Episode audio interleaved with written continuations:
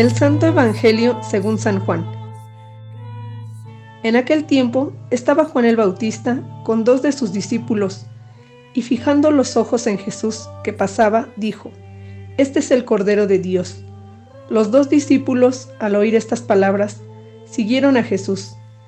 Él se volvió hacia ellos y viendo que lo seguían, les preguntó, ¿Qué buscan?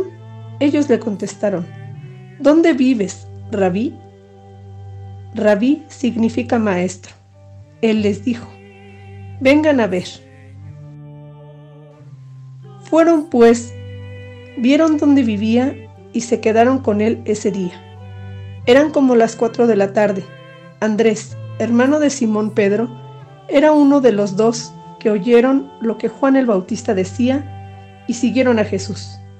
El primero a quien encontró Andrés fue a su hermano Simón y le dijo, hemos encontrado al Mesías, que quiere decir el ungido. Lo llevó a donde estaba Jesús y éste, fijando en él la mirada, le dijo, Tú eres Simón, hijo de Juan, tú te llamarás Kefas, que significa Pedro, es decir, roca. Palabra del Señor.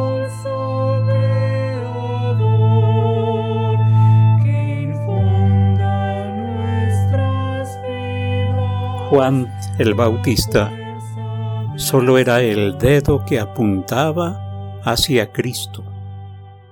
El mismo Juan indicaría, es necesario que Él crezca y que yo venga a menos. Yo solo soy la voz que clama en el desierto, preparen el camino al Señor y a todos aquellos que se arrepentían de sus pecados.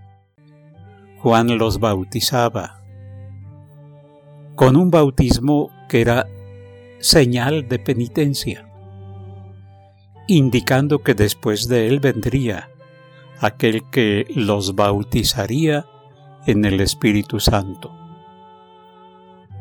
Juan indicará a sus discípulos que Jesús es el Cordero de Dios que quita el pecado del mundo, que es precisamente aquel que bautiza con Espíritu Santo y con fuego.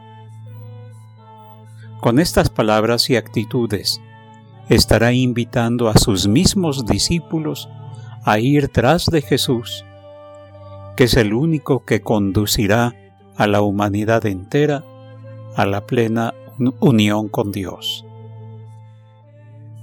Seguir a Jesús después de reconocer nuestros pecados, de arrepentirnos, que esto nos lleve a pedir perdón a Dios y a quienes hayamos ofendido, nos ha de llevar también a descubrir en Jesús al Maestro que nos enseña con sus palabras pero sobre todo con su ejemplo, el camino que nos hace identificarnos con Él para convertirnos en signos vivos del amor de Dios para nuestros hermanos. Ser discípulos de Jesús nos hace exclamar como Samuel, Habla Señor, tu siervo te escucha. Y quien es siervo es fiel a lo que se le pide de parte de Dios.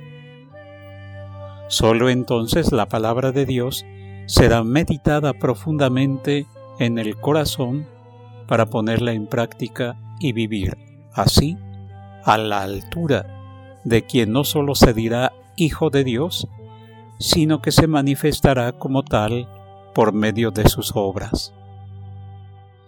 En Cristo Dios se ha hecho uno de nosotros.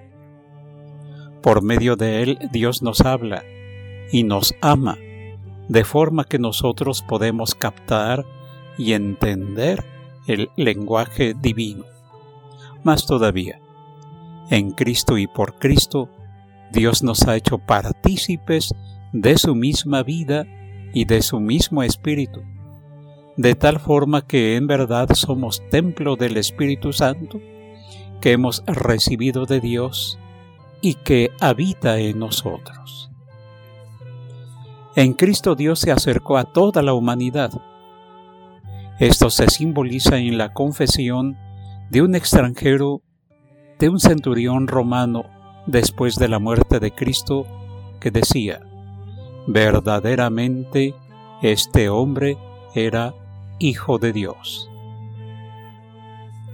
Reconocer a Jesús como Dios y aceptarlo en nuestra vida por la fe nos ha de llevar a convertirnos en signos del amor misericordioso de Dios para todos los pueblos.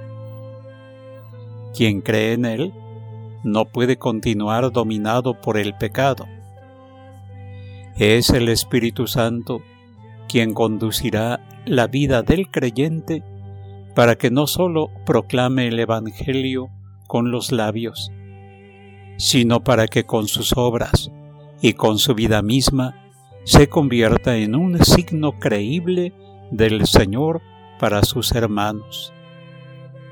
Así alcanzamos a entender dónde vive el Señor. Él vive en nosotros.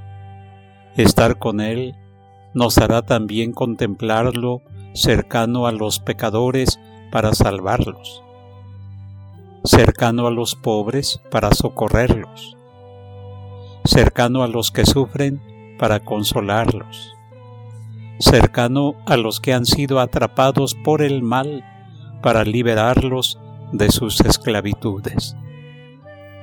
Quedarnos con Él significará ser nuestra sumisión y su estilo de vida.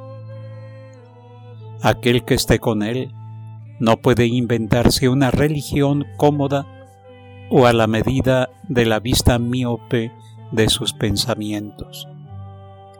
Estar con Cristo y seguirlo reporta todo un compromiso de escuchar la palabra del Señor y vivirla con amor cada momento. Y será, al mismo tiempo, un dejarse conducir por el Espíritu, para que por medio de la comunidad de creyentes Dios continúe realizando su obra de salvación en favor de todos los pueblos.